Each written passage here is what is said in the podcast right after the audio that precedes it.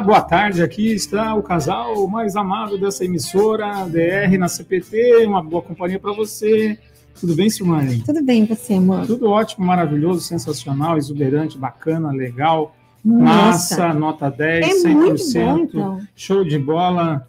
Vamos que vamos, bola para frente que atrás vem gente. Caramba, é muita coisa. É, hoje estou mais animado que, que Valdemar na editora Concórdia. Sério? Opa, Que beleza. tudo Então, certo? seu dia foi muito bom, sua manhã foi muito boa. É, mesmo quando não é, a gente faz de conta que é, não tem que ficar reclamando da vida, É porque os problemas vão e vêm. Tem alguém que me diz assim que tirando o que tá ruim, tá bom? Tirando que tá ruim, tá bom. E o que, tirando tudo, o resto tá bom. Não, a gente não pode tirar tudo. Tirando tudo, o resto tá bom. Não, tá Tirando o CPI, Vem você, não, vamos conversar então. tirando diferente. Por falar em conversa. médico mudando código de Não, doença, não, isso coisa aí é uma feia. coisa feia, mas a gente não vai falar fraude, sobre vamos isso. falar. Viu Não, como é bem não melhor vai. chegar e dizer que tá tudo bem? É verdade. Mesmo que não esteja. Mesmo que não esteja. Isso. E a gente pode mudar, né? A gente pode ficar, fazer com que fique bom. É exatamente por isso que o tema do programa é Vamos continuar numa conversa? diálogo eficiente. Exatamente. A gente vive falando aqui que é importante falar, conversar, trocar ideias. DR tem isso, né? Discutindo a relação, debatendo a relação, é, dois dedos de prosa na relação. Esse D é também do diálogo, Sim. dialogar. E aí hoje a gente quer trazer algumas dicas para uma conversa que, né, que seja que resolva, né? Não no sentido às vezes uma, resolver que é só conversar que tudo se resolve, Não. porque não é assim que funciona, mas uma conversa que produza frutos? Eficiente, É, edificante. que seja é, é, eficiente, ou seja, que você realmente consiga, através de uma conversa, chegar a um resultado.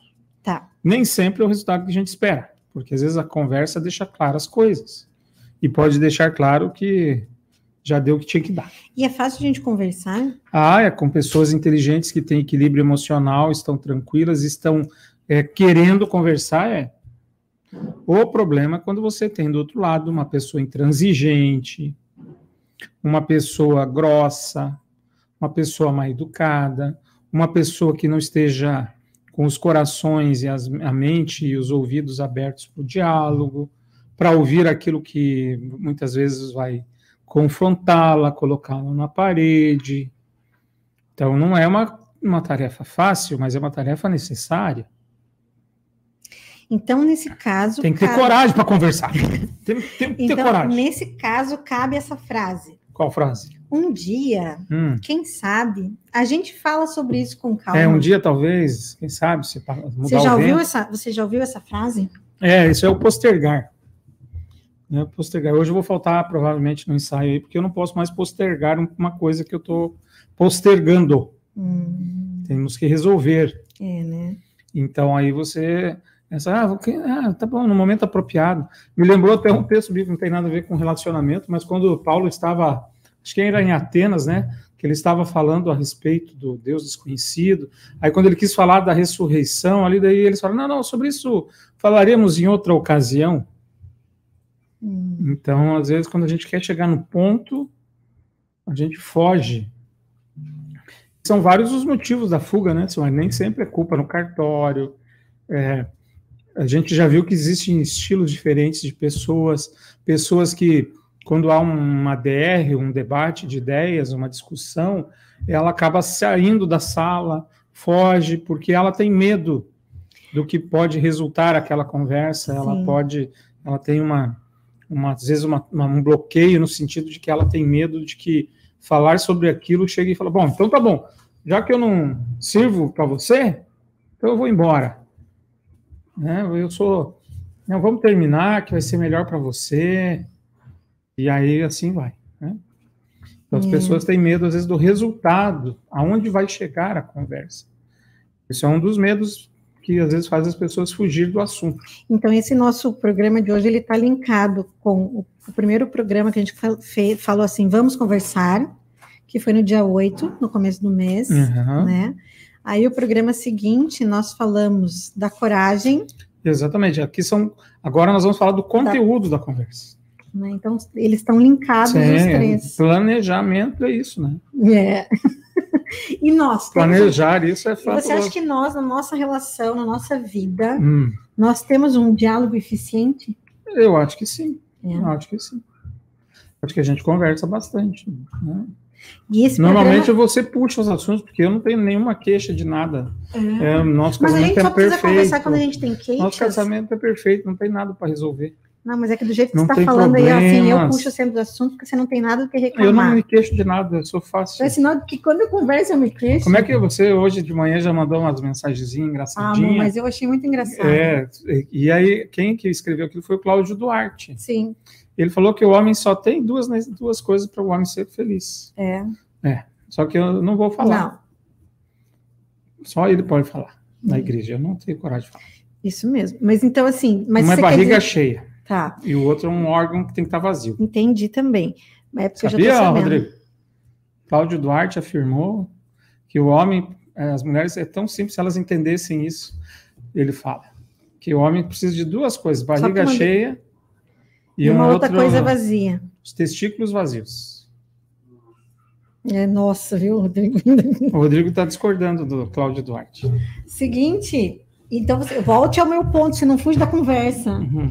Você acha que, do jeito que você disse, você acha que quando eu trago, quando eu não. busco conversa, a gente, eu? Tô brincando. Não, mas eu quero só não, reclamando não, mas, Sim, mas uh, ninguém conversa. Hoje eu quero marcar uma reunião com você para dizer que está tudo bem. Mas aí que entra. Já viu alguém fazer isso? Júnior, a gente só precisa. Ela está me agredindo aqui, Como produção.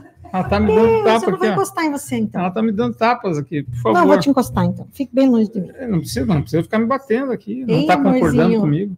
Você acha que as conversas de um casal, elas só precisam acontecer para resolver problemas? Silmari, você já viu algum casal já. Marcando reunião para falar que está tudo bem? Nós dois conversamos não, quando está tudo mas bem. A gente conversa informalmente. O que a gente está falando aqui é de realmente algo diferente. Okay. Nós não estamos falando de bater papo. Não é de uma, tomar uma cuia de chimarrão ali e falar sobre a vida.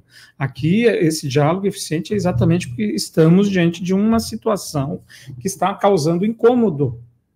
Tá. Nós não estamos falando de conversa. É óbvio que a gente conversa e se elogia e tudo mais. Mas eu acho que precisava ter esse mas, tipo de conversa é... quando tudo está bem. Mas a gente não Mas o que, é isso? Uma empresa agora? Tá legal. Agora é um empreendimento. Olha como a gente está conseguindo levar um nosso relacionamento de uma forma bacana. Um feedback. Eu acho. Mas me diz quem é que faz isso. Não sei, vamos nós começar a fazer. Não, não quero ainda. Para que criar rotinas assim desnecessárias? A gente não. fala naturalmente quando algo tá, tá, a gente tá feliz, a gente fala. Eu comecei o programa super feliz e alegre. Você transmite isso. E aí, quando a coisa não vai bem, você tem que parar o carro, porque você não. Quando é que você para o carro na oficina? Quando ele estraga ou dá defeito. Ou manutenção preventiva. Sim. Certo? Então, na manutenção preventiva, você leva ele antes que a coisa Isso, aconteça. Então, aí tem momentos que a gente faz uma manutenção preventiva. É, assuntos que a gente deveria tratar antes de casar. Tá. As, por exemplo, ah, você é católica, eu sou luterano, onde vamos batizar os filhos? Os filhos vão ser criados em qual das duas denominações? Que há a diferença.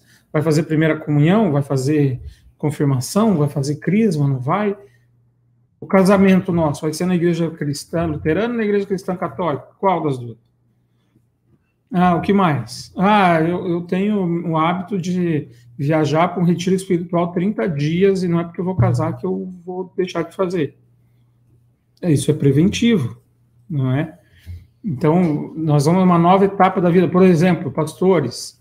Nós, pastores, às vezes recebemos chamados para ser pastor em outro lugar. Sim. A gente não vai ter uma conversa preventiva? a gente saber o que, que tu acha, olha, recebi. Ou, às vezes, na vida de qualquer um, às vezes o marido tá, ou a esposa está com o chaco cheio do emprego. Você não vai ter uma conversa preventiva antes de pedir demissão, vai simplesmente pedir demissão e avisar. Sim. É claro que às vezes tem um momento lá que o cara te pressionou de tal forma que você teve que pedir demissão.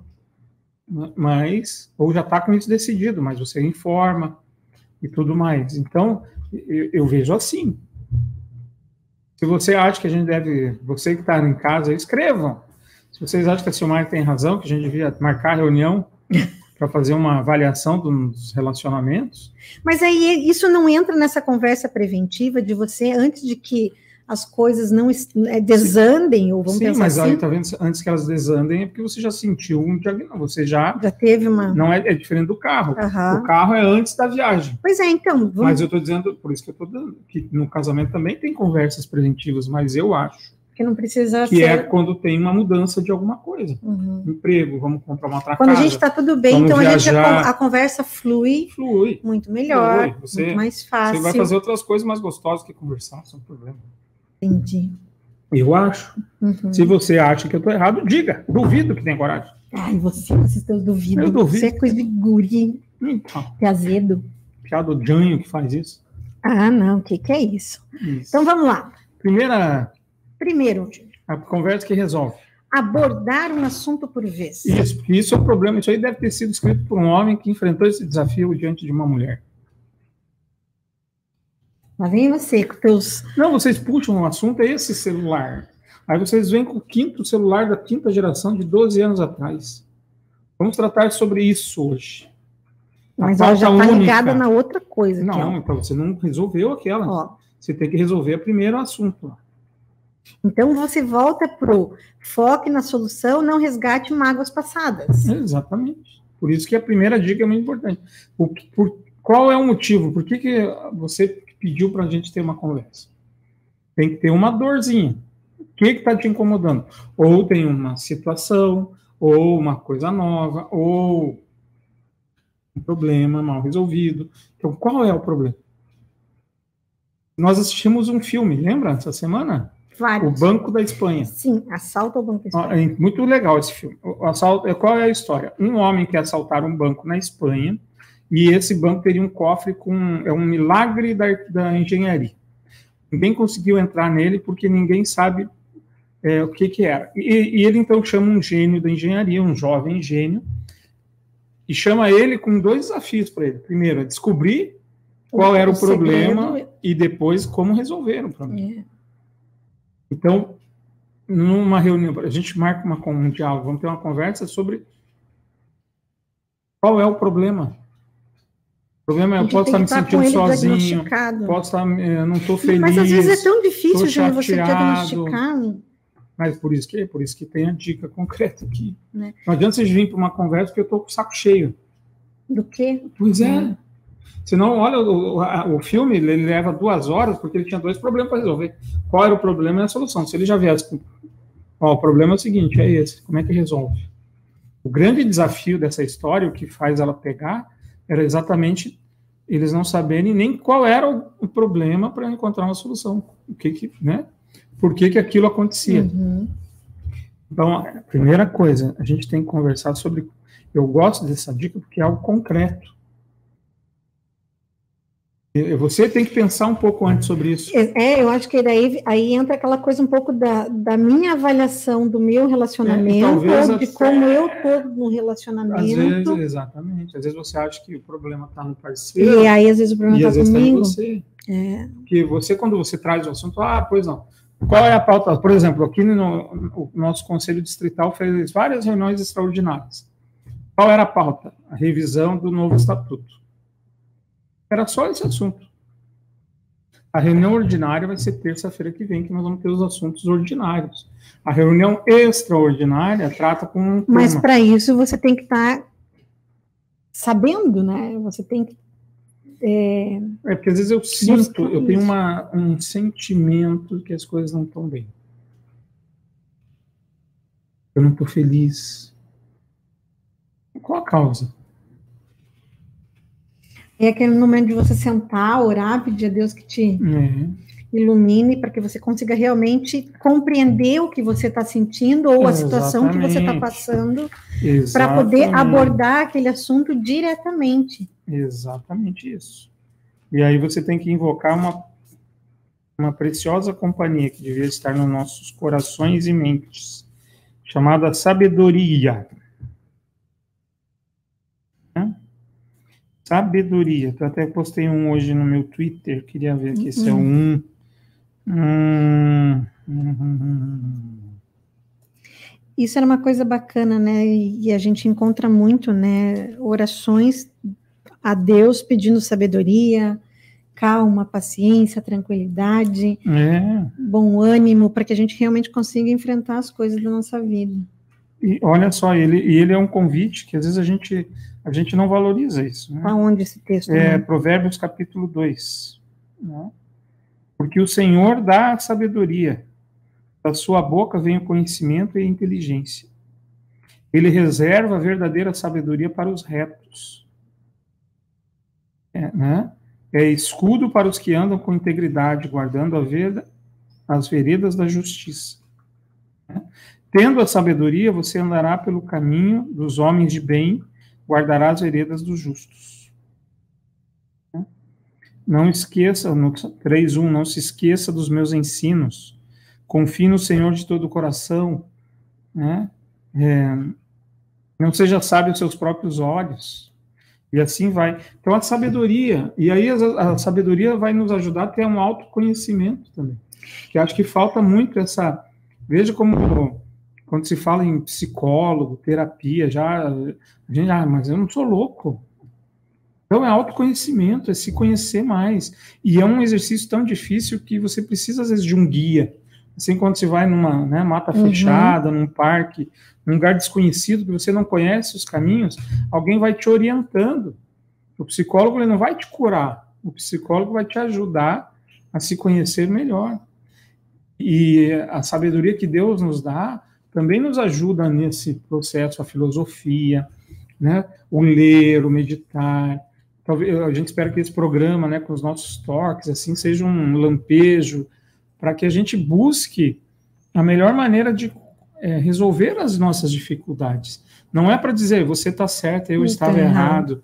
É, não é nesse sentido só de confrontar o outro, mas é de juntos a gente encontrar uma solução.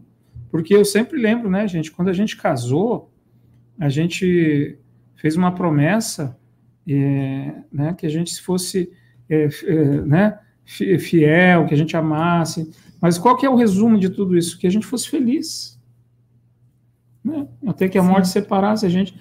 A felicidade. Se eu, se eu não estou feliz, será que o meu parceiro está feliz? Também? E, e qual é o motivo? O que está me causando? Às vezes o que está me causando é algo interno. E eu estou insatisfeito com a minha vida. Talvez pelo que a gente estudou ontem no estudo aqui na congregação, né? Porque eu- meu coração está com cobiça dez né? Eu estou com vontade de, né? E a minha vida é, puxa vida, eu olho no Facebook todo mundo viajando, mares verdes e eu estou indo ali no chocolatão, né? Chocolatão é o litoral gaúcho aqui as praias, né? Que tem uma cor mais escura. O pessoal está na beira da praia, eu estou no meio, na beira da lagoa. Ou o pessoal está na beira da praia, eu estou ralando igual um cavalo aqui, não consigo. Mas E- aí é aquela né? coisa né, de você não estar satisfeito com o que você tem, Pois é. do, com o que você pode ter, porque tem diferença também, né? Hum. E aí, para você, você- tudo, tudo fica ruim. é. E eu acho que tem uma coisa, né, João, às vezes, a gente culpa é do outro, né? Porque é, difícil você nada te satisfaz. e assumir a, a tua responsabilidade e você ser o protagonista da tua história, para que você, se você quer uma vida distinta do que você tem, você precisa. Correto. Ah, o meu sonho é ser médico, então tem que estudar, fazer um cursinho, passar na faculdade. Ah, Deus derrama, né, as bênçãos, não mas a tenho, gente tem que é, eu- não adianta só na- ficar na lamentando, colaboração né? correr atrás, é verdade. E, e há sempre exemplos de histórias de superação, gente que correu atrás. Então a gente precisa, eu acho é isso que eu, eu acho que tudo isso é do primeiro, É. primeira dica, mas é essa coisa assim, eu tenho que saber por que, que eu quero conversar com a Silmar. Qual é a minha dor? O que, que está acontecendo? E eu acho que E aí assim, buscar, desculpa, buscar na Silmari uma aliada para me ajudar. Né? Não posso chegar com aquele ar de superioridade dizendo assim, você tem um problema. Ou você, é o meu problema. É, você não vale nada. Já falei isso aqui outras vezes. Às vezes tem gente que fala tão mal do marido. Aí fala, mas por que que você não separa? Ah, porque eu amo ele. Eu falo, "Hã?"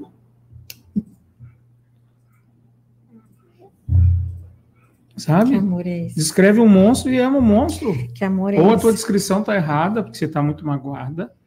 E aí você já está olhando com né? os olhos. É. Mas eu acho que quando a gente falou ali de buscar sabedoria, pedir sabedoria para Deus, é, com relação a isso, eu acho que te traz também é, uma maturidade para a conversa. É. Você vai estar óbvio que às vezes é muito difícil, mas você vai estar tá usando mais o teu racional do que o teu emocional.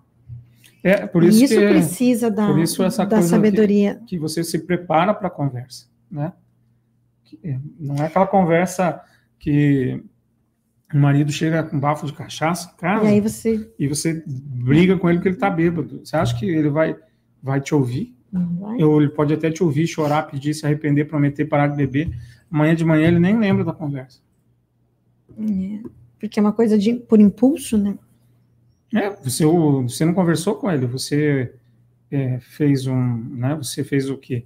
Um interrogatório, você fez uma cobrança, você. Não, e ali naquela situação, né, pensando nessa dizer, situação, é, a pessoa não está nem ouvindo, né? É compreensível que você está indignado, você está revoltado, mas avalie o seguinte: eu não estou dizendo que ele não deve puxar a orelha, cobrar, né? Que até cobra, mas é encontrar um momento adequado para uhum. fazer isso. E às vezes o momento adequado, ali naquele momento, é de colocar aquela pessoa é, para deitar, para tomar um banho, para que o pileque dela baixe. É assim, chegou, viu aquele, manhã, aquela, é. a pessoa naquele estado, você respira fundo é. e diz assim, amanhã eu resolvo. É, amanhã a gente conversa. Agora não é hora de resolver isso. Agora, se eu puder, eu vou ajudá-lo. Ou se eu puder, eu vou me afastar e deixar ele é, e parar acho... para uhum. amanhã, para vem cá, agora nós precisamos ter uma conversa. E aí a conversa, vamos pegar esse exemplo que fosse a cachaça. Qual é o primeiro? Abordar um assunto por vez. O, o assunto da vez é o seguinte: não é que toda noite você vem para casa bêbado. Ontem você chegou. Você viu como você chegou ontem? Você não acha que tem um problema com bebida? Não, eu não acho. A hora que quiser eu paro. Pois então eu vou te dizer o seguinte: ou você para, ou isso vai nos levar ao divórcio. Ou você para. Ah, mas eu, eu vou com você no AA. Não, não preciso ir no AA. Não, eu preciso. Eu preciso que você me leve. E aí entra nesse segundo ponto, que é o foco na solução. É. Não é acusatório, Porque né? Não é aquela coisa de ser um criminoso. Isso. Aí a gente agora tem que buscar juntos. Qual é o problema? O homem chegar embriagado em casa. Estou percebendo que né, o cara não chega em casa. Você prepara a comida, você está lá esperando ele. Os seus filhos começam a ter medo de como você chega em casa. Então nós temos um problema então, agora, qual é a solução do problema? Ah, você tem que parar de beber. Às vezes a pessoa não vai conseguir parar sozinha. Então, eu tenho que ajudá-la a parar. Como eu posso uhum. fazer isso? Aí eu vou me remeter ao que eu aprendi naquele livro Marcha dos Mendigos. Quando ele questiona, às vezes, o nosso comportamento dos mendigos e a gente dá, às vezes, uma esmola, no fundo, ele questiona a nossa motivação é para ajudar daquela pessoa, para se livrar daquele constrangimento de ter uma pessoa ali suja, com bafo, pedindo ajuda. Pois é. Hum. Então eu quero que ele pare de beber, mas eu não, não o que, que eu estou disposto a fazer para ajudá-lo? Tem que eu acho que tem que fazer, tem que, tem que un, se unir aquela pessoa e, e é, buscar é, o auxílio. Eu vou provocar vocês. Hum. Agora é uma provocação. E olha só, eu estava pesquisando aqui, hum. né? A gente está falando aqui da bebida e tal, mas é, é, um dos principais motivos de separação entre casais é o vício do álcool, tanto em homens como em mulheres. Uhum. E porque isso afasta o casal, né? Assim, primeiro que normalmente os dois não bebem juntos. Segundo, que é muito comum a gente passa nas ruas e vê é, o pessoal sair do trabalho e ir direto para o bar. E a gente olha nas, nos bares da vida aí, se vocês olharem, é, reparem se nós temos mais homens ou mais mulheres. Mais homens. E às vezes a gente olha ali, tem dois, três, quatro homens na volta de uma mesa de bilhar. É, e não é que a gente é contra o homem ter seus momentos ali com os amigos, mas... Mas isso não pode ser é. a rotina dele. E aí fica horas pessoa. e horas, chega uma hora da manhã em casa. Mas aí eu vou provocar também, sabe hum. que entre os homens existe uma um ditado entre os cachaceiros, né? Que o homem bebe porque a mulher é chata. Tem uma frase, que é uma pergunta. O homem bebe porque a mulher é chata ou a mulher é chata porque o homem bebe? Eu não sei responder isso. Entendeu? É uma pergunta que é interessante, né? O homem bebe porque a mulher é chata. Tem gente que diz que o homem é empurrado para o bar porque não chega em casa, a mulher só Só fala, fala, fala, fala. O cara já saiu do trabalho com cara cheia, chega em casa, ele, a mulher cobra mais, cobra mais, cobra mais, o cara fica. Acho que isso é uma desculpa. Pode ser, pode ser. As, os bêbados, os cachaceiros dizem que não. Eu acho que isso é uma desculpa porque, porque se a gente for pensar. Sim, é, um erro. É um erro porque, porque a mulher chegar para ela, daí é uma conversa suficiente, falar qual é o problema. O problema é o seguinte: você é muito chata, você está muito chata. Eu não coloco o pé em casa, você começa a me cobrar coisas, me cobrar coisas, me dá um tempo. Eu preciso esfriar minha cabeça. Você eu preciso relaxar. Cavernoso. Esse é o papel. Não é simplesmente. Aí você precisa ah, ter a conversa, o diálogo fica eficiente. Eu vou chegar em casa só duas horas depois do emprego, porque lá no boteco, jogando sinuca, eu esfrio a minha cabeça. Só que ele vai chegar em casa do mesmo jeito. Se for pensar nessa, nessa desculpa, ele, você vai chegar em casa do mesmo jeito, não importa que horas, e a mulher vai estar tá lá. Você vai estar tá com dois brava, porque a mulher continua sendo chata. E brava agora, pois é, ruim, chata, da vida, porque você vai cobrar não... dele e ele vai estar tá alcoolizado, ainda correndo o risco de ter um vício. Né? Então, olha como é importante o diálogo na hora certa, na hora que eu estou com o problema. Quando você dizer na hora certa, é diante do problema, não esperar ele aprofundar. Um, qualquer dia vamos falar sobre isso. Não é ter a frase, né? Aí vai acumulando aquele caminho. Um você, dia, quem Você sabe. tem uma pazinha de mão, aquelas lixos de rua, quando você vê, você montou tanto entulho que você precisa de uma de um caminho. reto escavadeira para tirar. E é. aí, às vezes, não consegue, porque não tem, né? Daí chama pastor, chama mãe de santo, benzedeira, não, ninguém vai resolver teu problema. Não adianta você contratar aquelas moças que põem placa na rua, trazer um homem três hum. dias, né? não vai trazer. Porque não, não existe milagre é. quando uma relação foi destruída. Então, Seu Rodrigo, meia hora de programa praticamente, temos algum comentário, algum salve, aleluia? A Vera, Vera Olá, dona Vera Estrai, Então, boa tarde pra gente. A Elisa Feldman, boa tarde, querido Silmar e pastor Valdemar, acompanhando com o Renato aqui em Tramandaí. Um é. dia lindo de sol e céu Você azul. sabe que esses abraços. dias eu quase para pescar na rua deles, de tanta chuva. É, né?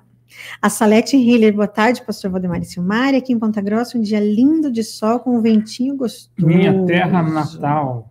Ponta Grossa. Margarete Feld, olá, boa tarde, pastor Valdemar e esposa Silmari. Boa tarde. Cenobilina Souza, boa tarde. Olá, boa tarde, graça e paz de Jesus. A Ruth Solange, boa tarde, casal lindo, Deus abençoe, excelente tema para conversar. Olha dona só, dona Norma, Norma boa Boa tarde, dona Norma, como está a senhora? Já chegou em casa, Olha, tudo bem, descansou? Schmidt. A Valdete Schmidt, boa tarde, amo vocês. A gente também te ama, querida Valdete, e seu Arthur lá no Espírito Santo. Nosso amigo João Nogueira, boa tarde, família. Tudo de tudo de bom, abraços. Um abraço. Isso aí, ó, é um assunto excelente. Vocês tratam com leveza que nos deixam atraídos. Obrigada. É, a ideia é essa. É, a né? gente tenta. Sabedoria do alto devemos ter muita, e é verdade. Isso mesmo. A Eunice Clabunde, boa tarde, acompanhando o programa de Colatina. A nossa queridíssima amiga Tânia Coperec. Oi, queridos, bom Tânia, ver e ouvir bem? vocês. Saudades, beijo, beijo, querido. Um beijo para o pastor Egon também. A Eliane sabe. Oi, querida Eliane, abraços. beijão. Beijo para Eliane, pastor Valdir. Brunilda Zivik, boa tarde. E é isso aí, por enquanto, que, que temos. Então, primeira questão, quando a gente vai ter uma conversa, conversa que procura ser eficiente, um diálogo eficiente é você tratar um assunto de cada vez e Isso. em seguida o foco deve estar aonde? Na solução. Na solução. Vamos resolver. Como vamos resolver? Né? E aí, aqui que você não pode buscar assim, ah, mas este problema é de hoje trouxe um assunto, é. ou ele te remete, ou ele te lembra, ou ele te traz uma. Como que eu posso dizer assim? Uma sensação que te resgata. O déjà vu. Um um problema lá de 1900, lá vai uhum. bolinha. Isso. E você esquece do de é. hoje. Aí você fala, não, mas aquela vez ou quando. Isso é muito comum entre filhos, irmão. Quem tem filho sabe disso. Você está você tá reclamando, tipo, eu estou reclamando da Silvia, nossa filha mais velha. Silvia, você não fez isso. Ah, mas a Júlia não fez aquilo. Daí a gente tem que dizer para a Silvia assim, Silvia, agora nós estamos tratando de um problema com você. O da Júlia eu trato depois. É mais ou menos a mesma coisa, ô Silmar. Nós vamos tratar qual o problema hoje. Senão a gente não resolve. Às vezes a gente pode ver que esse problema que foi tratado agora é só a ponta do iceberg. Que é, aí... Falando sobre o alcoolismo, eu queria dar um exemplo sobre ah. isso. Ah, uma, uma, pessoa que uma vez buscou aconselhamento, a, eles tiveram uma conversa muito séria no casal e chegaram à conclusão que o problema é que ele bebia muito. E ele realmente bebia muito. E ela, e ela falou: se você não parar de beber, nós vamos nos divorciar. E ele não queria perder o casamento. Então, ele fez, buscou ajuda, fez um tratamento e ele conseguiu parar de beber. Passaram uns, uns seis meses já sem beber, sem nada. Ele me procurou e ele falou: olha, continuamos com problema no casamento. Não é. Eu parei de beber. Então, esse não era o problema. Daí eu falei para ele: olha, meu irmão, talvez não seja é, um, um problema só, né? Mas pelo menos uma coisa a gente pode te dizer: um problema você já resolveu. Você Sim. conseguiu parar de beber. Continua nesse caminho. Não quer dizer que tudo na tua vida está mil maravilhas, que não valeu a pena ter parado. Não valeu. Você está economizando, você já está mais corado, você está mais forte, você né, já está conseguindo perceber que tem outras situações que precisam ser tratadas, veio buscar ajuda. Olha quanta sobriedade trouxe essa decisão para a sua né? vida. Vamos agora em busca de descobrir o que está acontecendo ainda, que o teu casamento não é tudo isso. Às vezes o álcool fez vocês ficarem tão distantes que agora vocês precisam de uma reaproximação, uhum. começar o um namoro de novo. Né? Então, acho que é importante porque às vezes assim a gente põe um motivo é a bebida, por exemplo. Mas é só a pontinha do iceberg, né? Aquela parte que está em, em, cima. O grande problema às vezes está por baixo. Sim. E aí que entra essa questão. Então, às vezes a conversa, tudo bem. Eu, você trouxe aqui o problema foi o álcool, mas agora a gente conversando, a gente percebe que há outros problemas, que há outras situações, que uma delas pode, inclusive, ter levado ao, alcoolismo, alcoolismo. Né, o gatilho Porque que eles chamam. Aqui fala, né, desse não resgatar a mágoa, é, é, é para você não trazer a, na hora aquele assunto, Isso, mas não, não quer dizer que, é, que você, é aquela coisa assim, anota ali, ó, é. esse problema de hoje me lembrou um problema antigo, uhum. ou uma coisa que eu achei que estava resolvida é. e não está. Então, depois, numa outra conversa, eu achava, acho bacana a gente uhum. conversar sobre isso. É, mas é por quê? Porque qual é o foco? Encontrar uma solução. Para eu encontrar uma solução, tem que saber qual é o problema. É, e às vezes a gente, então, às vezes são problemas complexos que exigem atenção e cuidado, e você não vai conseguir fazer isso com trazendo cinco problemas, oito problemas. E isso é uma coisa sentimentos, bacana. sensações. Sim. E isso é uma coisa bacana se a gente vai pensar quando a gente busca ajuda com psicólogos. Porque os psicólogos, eles nos ajudam, a gente está com um problema eminente hoje, mas ela ela vai te, te, te ajudando a buscar a, a saber realmente o, o, o, real motivo de tudo isso, e às vezes são coisas que estão aconteceram há muito tempo. Antes do casamento. Né? E aí você, aquela, aquele termo que eles usam que coloca embaixo da laje, você guarda aquilo tão bem dentro de um lugar dentro de você que ele não é aparente, não é, ele não fica ali te incomodando o tempo todo, mas ele é o gatilho de muitas uhum. outras coisas, e às vezes você nem sabe o motivo. É. E aí você aprende a trabalhar com isso, lidar com isso, e aí sim você consegue resolver as outras coisas. Eu já contei em alguns lugares um exemplo de uma situação que ilustra um pouco isso. É, Dr. Ingo Wurfhorst, acho que é esse o sobrenome dele. É um pastor da Igreja de Confissão Luterana, e ele também é psicólogo. Se eu não me engano, a formação dele é psicologia. E ele estudou, não sei se foi pós-graduação, mestrado, ele tinha é, Discernindo os Espíritos, era um livro, foi publicado pela editora Sinodal, anos 90. Hoje nem existe mais esse livro, porque ele se especializou estudando é, várias é, religiões aí brasileiras. Eu lembro que lá em Brasília tinha muita coisa assim de esoterismo, ele estudou aquilo.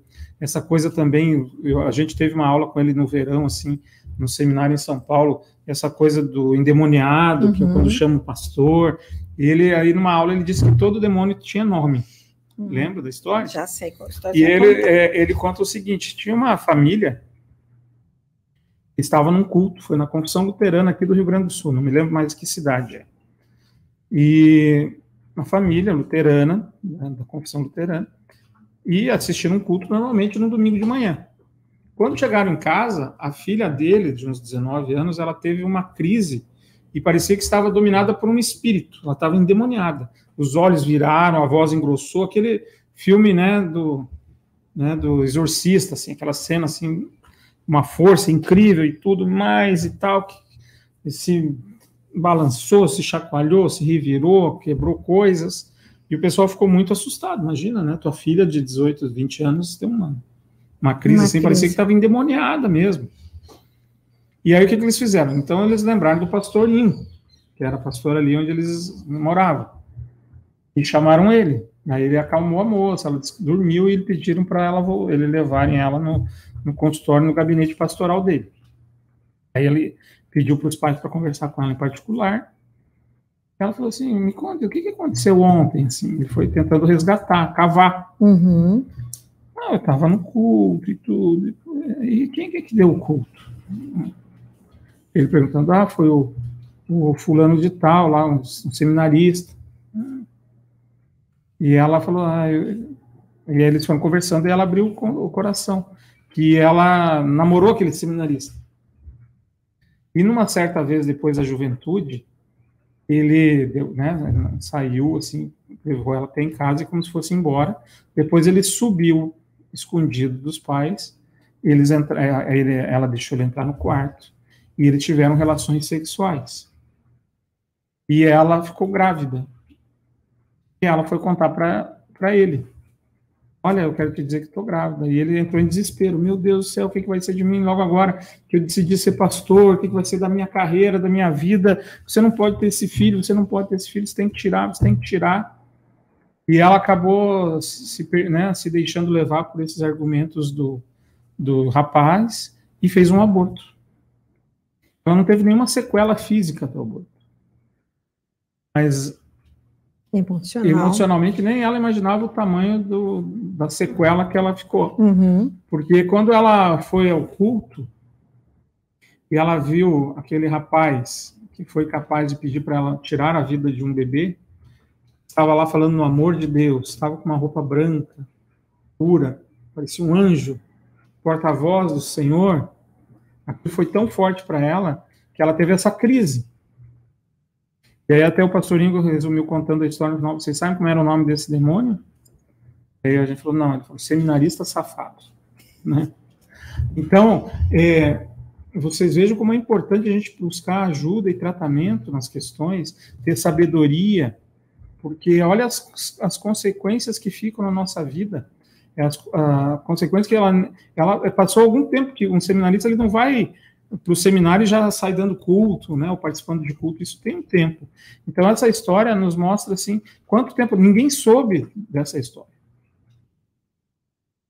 É, é, a família não soube que ela estava grávida, a família não soube do pedido do seminarista, o seminário não sabia, a igreja não sabia, ninguém sabia, ninguém pôde ajudar ela, ela guardou esse segredo e essa dor dentro dela, porque o que ela esperava é que ele assumisse, o que ela esperava é que eles casassem, o que ela esperava né, era que ele fosse, ele assumisse a responsabilidade. Ele pensou só nele e não pensou nela. Uhum. Não chegou nem a ser uma decisão dos dois. É, ela, ela, sim, ela não, não queria, mas não, não se viu, não teve coragem, condições de assumir aquela gravidez sozinha. E, a, né, e cometeu essa, essa tragédia ali. E aí o que acontece? É, imagina o que isso guardou. Ela teve até uma crise que parecia um, que tinha um espírito mal dominando ela. Tanto que depois que ela tratou isso com ele, ela nunca mais teve um episódio como esse. Não é porque o pastor Ingo era um poderoso e tirou o demônio, é que ela aprendeu a lidar ela, com aquela situação. Ela buscou o tratamento, né, a partir dali, e conseguiu falar disso, e o doutor Ingo ajudou ela a encontrar dentro de si um, o seu autoconhecimento e uma maneira de como lidar com aquela situação para que ela não sofresse mais como sofreu. Uhum. E ele também chamou esse seminarista e mostrou para ele o pecado dele, e ele se arrependeu. E depois ele colocou um diante do outro para ter um, um diálogo eficiente. E os dois conversaram, e ele pediu perdão a ela, ela conseguiu perdoá-lo, né? Eles não continuaram juntos, eles Sim. já não estavam juntos. Mas, ou seja, nada mais ficou encoberto. Né? É, houve ali um tratamento. Uhum. Então, essa é a importância de você buscar sempre a solução, não o culpado. Não, mas assim, a solução, foi o que o doutor Ingo conseguiu ali. E é isso que a gente deveria buscar também. Então, qual era o problema urgente? Assim, era a crise que ela estava tendo. Ele foi lá e acalmou, mas ele falou: alguma coisa tem aí, nós temos que descobrir o que causou isso. Uhum, é, é, a mesma coisa. O que, que eu estou com uma. Qual é o problema? O que está me causando isso? Eu quero solucionar. Tem gente que parece que adora ter problema. Se orgulha. Quase faz uma exposição, uma, uma feira livre, assim, que ela expõe os seus problemas. Ela não quer resolver, porque parece que se ela resolver, ela não vai ter o que contar para as pessoas. Eu às vezes acho que tem gente que adora tanto ser doente, porque se Deus curar, ela vai ficar brava com Deus. Porque tem gente que, que às vezes busca, é, nem sabe disso, não é consciente, mas é, busca atenção. Pede um socorro, olha, estou esquecendo de mim. Quando eu tenho uma dor, o pessoal olha para mim.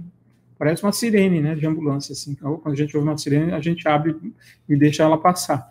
Então, eu vejo que, às vezes, dá a impressão que as pessoas inconscientemente acabam por carência, é, nem querendo que alguém resolva o seu problema, porque o que ela quer é atenção. O que ela quer não é solução. E aí é importante a gente olhar para isso. O que, que eu quero com a conversa? Quero confrontar, quero desabafar ou quero resolver?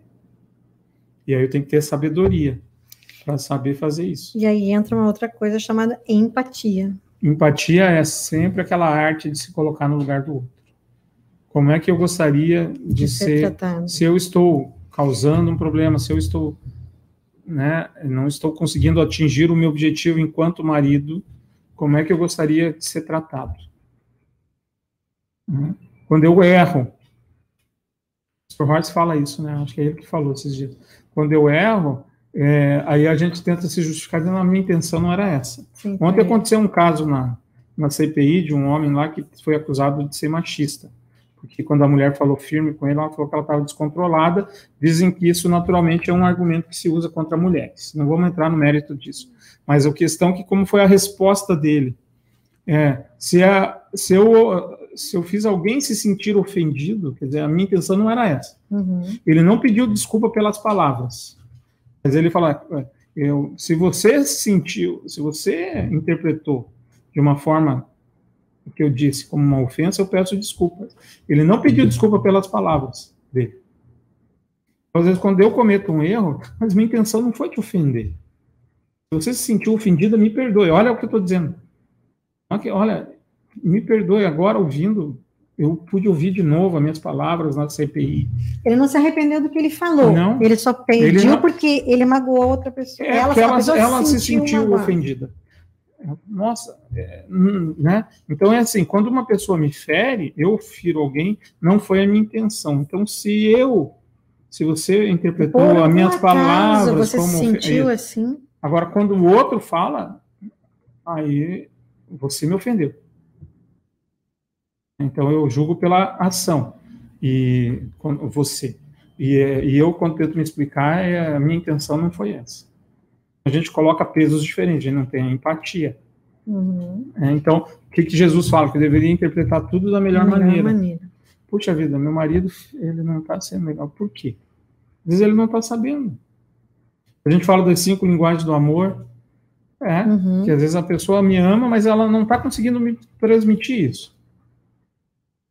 E é Porque... difícil mesmo a gente conseguir, quando a gente está num momento pois de é. dor, de mágoa, de sofrimento, de, de fúria. Então, calma. Olhar isso, né? calma. Né? perceber isso. Que problema se resolve com raiva, gente? Nem no futebol. Certa vez, o goleiro Marcos do Palmeiras, o time do Palmeiras, se não me engano, estava perdendo do Vitória de 4 a 0. Hum. Acho que foi 4 a 0 na, na, lá na casa do Palmeiras, se não me engano.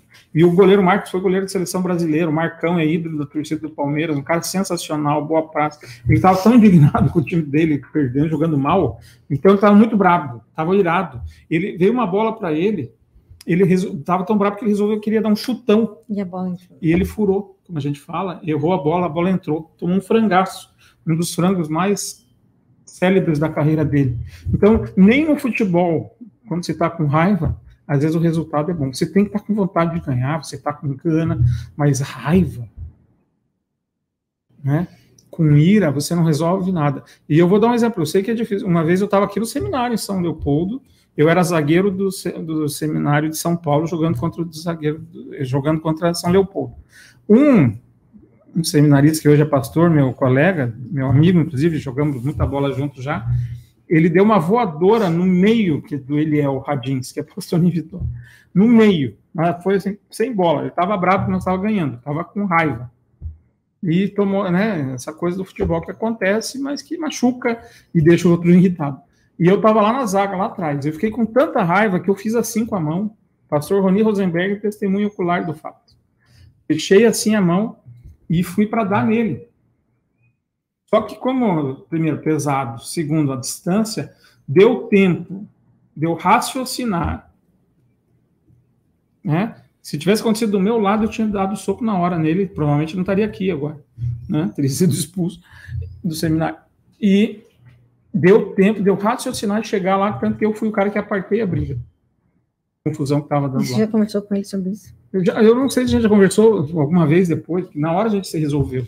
Né? Não, não teve essa não, mágoa. Mas eu, ele. Esses dias eu contei para o Ronaldo, Ronaldo Ratz, que é cunhado dele. Mas é porque assim, eu, eu, sempre esqueço de falar com ele sobre isso na hora que a gente se encontra, né? e a gente não se encontra tanto. Mas você vê que loucura, eu ia, bater, eu ia bater nele, dar um soco nele, não ia nem ver, e, e, aí eu te digo, no que esse meu gesto translocado nada. ia resolver a nossa situação? O nada. meu gesto que ajudou foi de apartar, de acalmar os ânimos. Nada, Porque, mas por quê? Porque deu tempo de eu esfriar a cabeça. Então, por esses e por milhões de exemplos, o que, que a gente deveria fazer, Silmar? É esfriar é a cabeça. Assim, e é interessante, né, quando você conta isso, porque eu te conheço, né? É, você não é de ter esse tipo de atitude. Não, sou, sou um cara de paz, né? Você é muito racional. É, eu sei, aí, então, assim, eu sei o, o, dia que eu vou matar alguém, eu já sei que é um motivo, mas, mas espero que você é muito racional para resolver coisas, né? Então, assim, para você ver como o, é. o impulso. Os, todos nós temos tudo isso que você falou, a gente tem raiva, a gente muda, né? Assim, tudo, muito né? rápido. O, o, o sangue quente, aquela coisa do jogo, por exemplo, futebol, o esporte tem muito isso, você quer vencer e aí você quer se mostrar. Isso é uma né? outra coisa, você é, é, super competitivo. E aí, e, e, mas muito leal, né? É. Muito leal. Mas, tuca, mais ou menos, porque não, você tá atenta, gente, tá que é um negócio. Isso não é falta. Não. O que, que é? É falta sim, falta não, de tá... empatia pelo adversário. Não, não é assim. Olha só. jogou bola comigo, pergunta assim, quantas vezes que eu, eu sou, hoje em dia, por exemplo, eu prefiro que ele faça o gol do que eu ir fazer uma falta. Ah, Tá, vamos jogar alguma coisa. Não, mas nem jogar, tem. o Rodrigo, quantas vezes... Não, vocês estão brincando de bola. Não, não tem brincadeira. Olha né, só, né, a Zane Prush da Boa Tarde, ótimo programa, vamos escutar vocês. a Margarete Feldman sempre acha que os casais devem ter um bom diálogo, e é, é verdade, se Margarete. Se não tiver bom diálogo, não resolve. Olha quem está nos assistindo. Ô, meu querido Jazon, um abraço. Jazon, boa tarde, Jazon. Linda Littke, boa tarde, casal lindo. Ah, duas pessoas de Curitiba, é isso né? Isso aí, o Carlos Plummer, boa tarde. Fala, Carlos. E aí vamos, e aí nós temos mais coisas aí. Temos. Tem várias. Não julgar e nem criticar. Ah, isso é fácil, né? É porque assim, a gente já, já detectou o problema e já sabe por que, que a pessoa faz aquilo. Você faz isso porque você não me ama. Você não me valoriza. Você começa a colocar. Você não gosta de mim. Você não gosta mais de mim. Você não cuida. Mas esse é o mim. problema, você não gosta, ou o problema é porque o cara chegou bêbado em casa? Ah, porque ele chegou em casa bêbado porque não me ama. Ele disse isso? Ou você concluiu isso? São as conclusões da gente, né? o nosso julgamento, o nosso pré-julgamento. E às vezes a gente tem isso, né, Júnior? Antes da pessoa falar, diz assim, não precisa, eu já sei o que você vai me dizer. É. E outra coisa, já sai, não é só que você sabe o que vai dizer, porque você já respondeu a ela. E aí, outra coisa que tem é isso aqui, né? É, os dedos. O acusador. Você. É, a culpa sempre é do outro. Você tem que fazer. O, o... Você precisa mudar. Uhum. Você não fez. A mulher que o Você senhor me deu, cuida. a mulher que o senhor me deu é que me deu a maçã. A mulher que o senhor Terceirização da culpa. A gente tem que fazer assim, ó. E para que é, a pergunta é, de novo, o foco é encontrar a solução ou o culpado? É. Deixa a pessoa. Olha que interessante, né? Ontem a gente lembrou a história do Natão, o profeta, contra Davi quando Davi ele matou, ele adulterou, né, e matou Urias. Uhum. Aí Natan chega e fala, poxa, o cara tinha 100 ovelhas, e que foi fazer um churrasco, aí o outro só tinha uma ovelha, que tratava quase como um cachorrinho, blá, blá, blá, e o cara matou a, o, o Davi, fala, me dá o nome e o CPF desse rapaz, que eu vou pôr ele no SPC, e vou mandar matar esse danado. E aí o Natan, esse homem é você. Natan precisou acusar ele? Não. Não. Tanto que a resposta de Davi é imediata. Pequei contra Deus. Natan acusou? Não. Não. Primeiro que Natan foi muito corajoso, né? Mas falar, ele, você imagina ele, hoje ele, você chegar para o Bolsonaro. Pensa, eu sou empregado do Bolsonaro, sou assessor do Bolsonaro. Né? Ou a arcebispo, e falou, o, o, o, ministro da o senhor põe a máscara, senhor presidente, o senhor não ande mais sem máscara, aí, porque é crime no Brasil andar sem máscara. Não, não, o senhor anda de máscara, é errado. Você tem que ter coragem para falar isso contra o superior teu. Que tem toda a autoridade, para uhum. demitir, inclusive. Se o Davi foi capaz de matar Urias, por que ele não mataria Natan? Facinho, né? É, né? Então, olha a coragem. Então, às vezes, você tem que ter coragem para abordar. Tem que ter sabedoria, tem que ter a empatia. E tem que usar uma estratégia que não cause um afastamento da conversa. Porque você quer um diálogo, você não quer uma luta de boxe. Na luta de boxe, o que, que acontece? Eu crio uma barreira para você, para me defender dos teus socos. Mas você acha que nesses então, casos a gente consegue ter uma. Vamos pensar nesse, nesse, nesses exemplos assim, a gente consegue ter uma conversa com amor, porque eu, a gente precisa de muito amor no é, sentido da palavra para. Mas não é só amor, na conversa. é inteligência. Razão? É, é inteligência, porque o que, que você quer com a conversa? O que, que nós queremos com esse diálogo eficiente? Resolver o problema. Sim. Né? A solução ou eu só quero dizer que você está errado e eu, tô, eu faço não. tudo pelo nosso caminho, você não faz nada. Se esse, é o, esse, é o, esse é o objetivo da conversa, beleza. Mas pense, qual é, um, qual é o objetivo quando você quer conversar? É mostrar superioridade, dizer que você está certa uhum. e eu estou sempre errado? Uhum. Ou é você mostrar que há uma. Que às vezes eu posso estar com uma dificuldade, como Natan apontou para Davi, um pecado grave, um homicida, um adúltero, e ele, ele ouviu Natan. Ele abriu os Por que olhos. Por que ele ouviu Natan? Porque o Natan achou uma estratégia. Porque senão o que, que acontecesse, Mário? O, por que, que o Davi matou Urias? Porque ele queria encobrir o seu pecado, que era engravidar a mulher do Urias.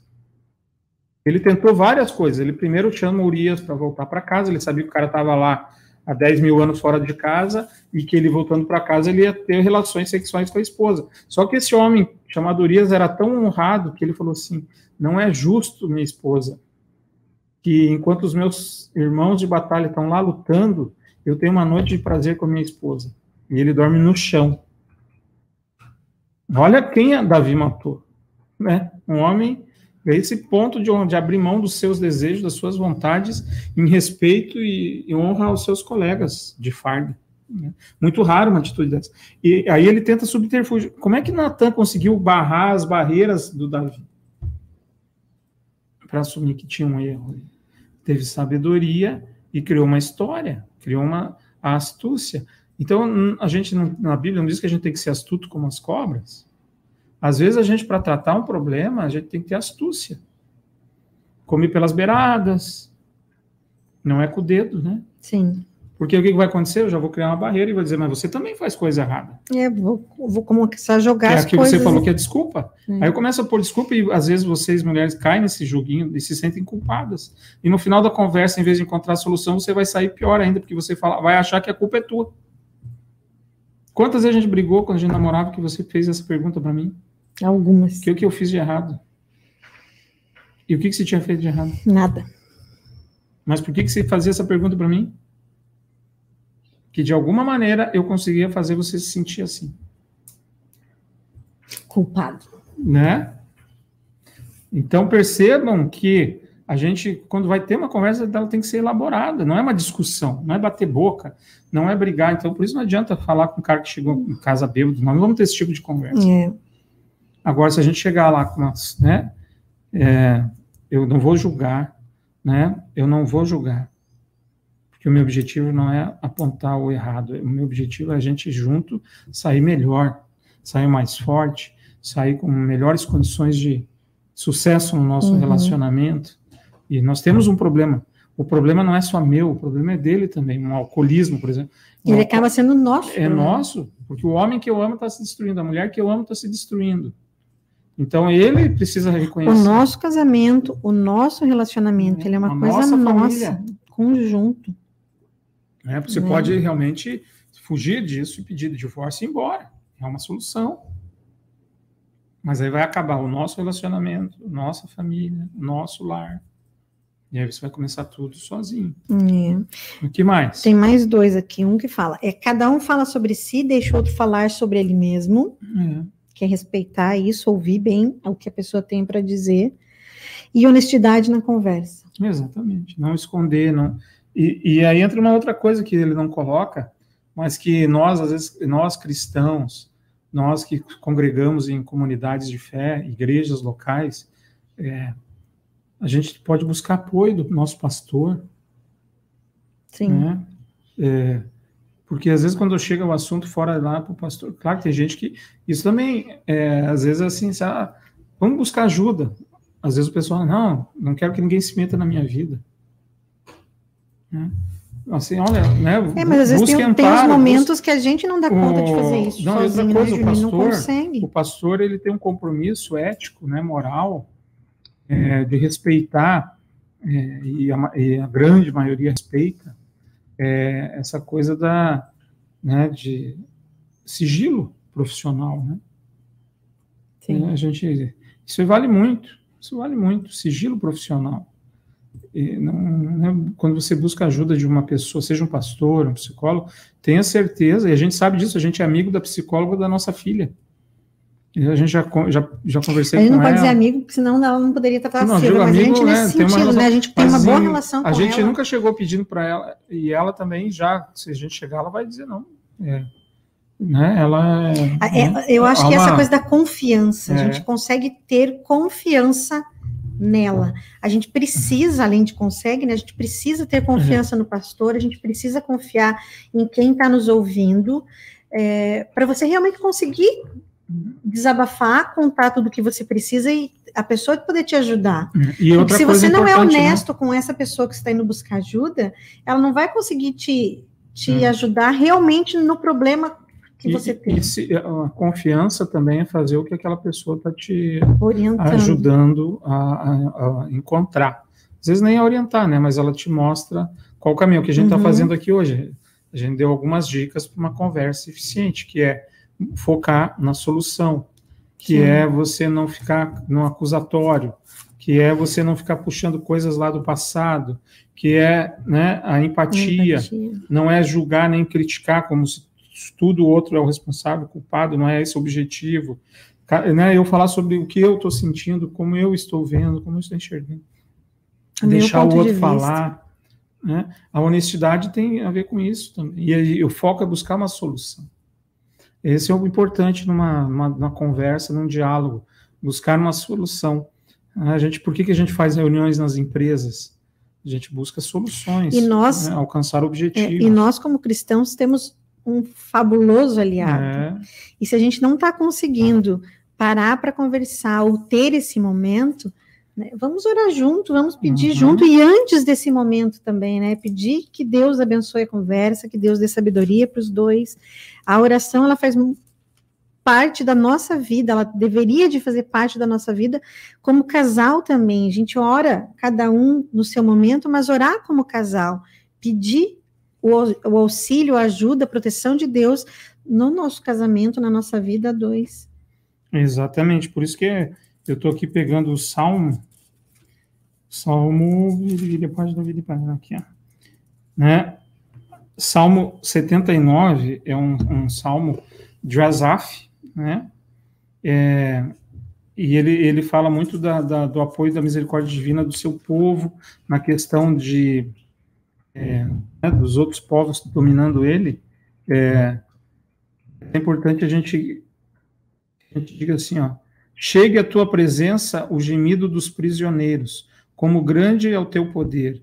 Preserva os que estão condenados à morte. Às vezes, é, o prisioneiro aqui, é óbvio que ele não está falando do. Ele está prisioneiro do, de uma nação que aprisionou uhum. o povo. Mas às vezes a gente é, a, a, gente está aprisionado nos nossos problemas, que a gente chega a gemer. Uhum. E aí, né?